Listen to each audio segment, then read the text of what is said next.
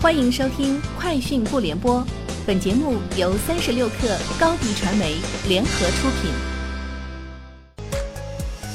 网罗新商业领域全天最热消息，欢迎收听《快讯不联播》。今天是二零一九年十二月二十号。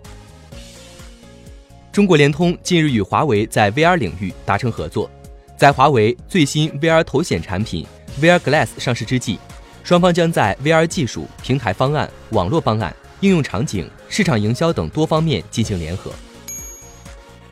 苹果公司今日正式向所有安全研究人员开放 bug 悬赏计划。从今天开始，该公司将接受更广泛产品的漏洞报告。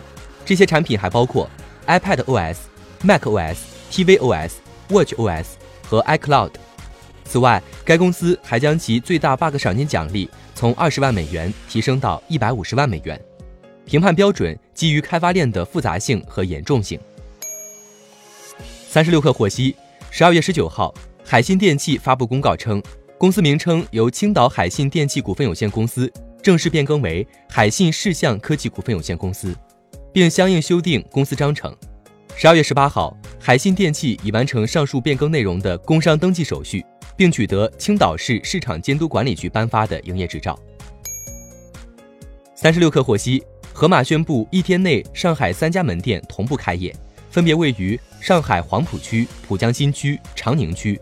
此前双十二期间，盒马全国范围内的第二百家门店在南京开业。百度董事长兼 CEO 李彦宏表示，过去十年是互联网经济时代，未来十年智能经济将成为中国经济的标签。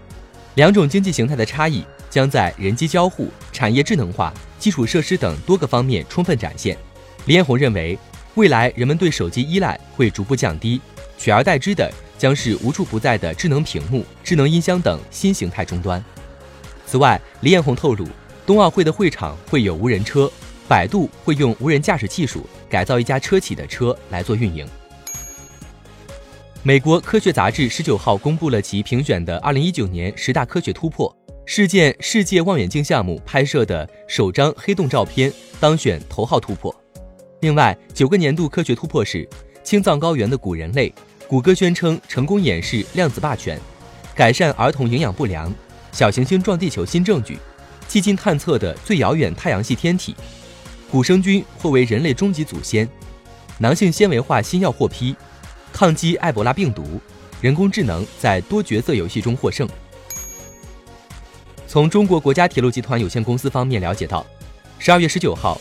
当日，全国铁路共售出车票一千三百八十四点三万张，其中铁路幺二三零六网售出一千一百八十点六万张，电话订票售出零点八万张。铁路幺二三零六网售票占总票量的百分之八十五点三。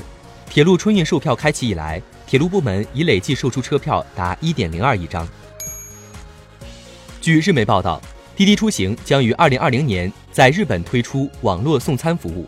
将其在打车软件上积累的匹配技术经验利用于外卖领域。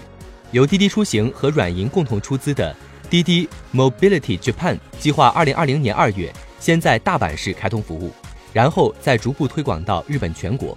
业务名称暂为滴滴 Food。持有自行车和电单车的个人可注册为配送员。为确保配送员，滴滴计划制定各种补偿措施。以上就是今天节目的全部内容，下周见。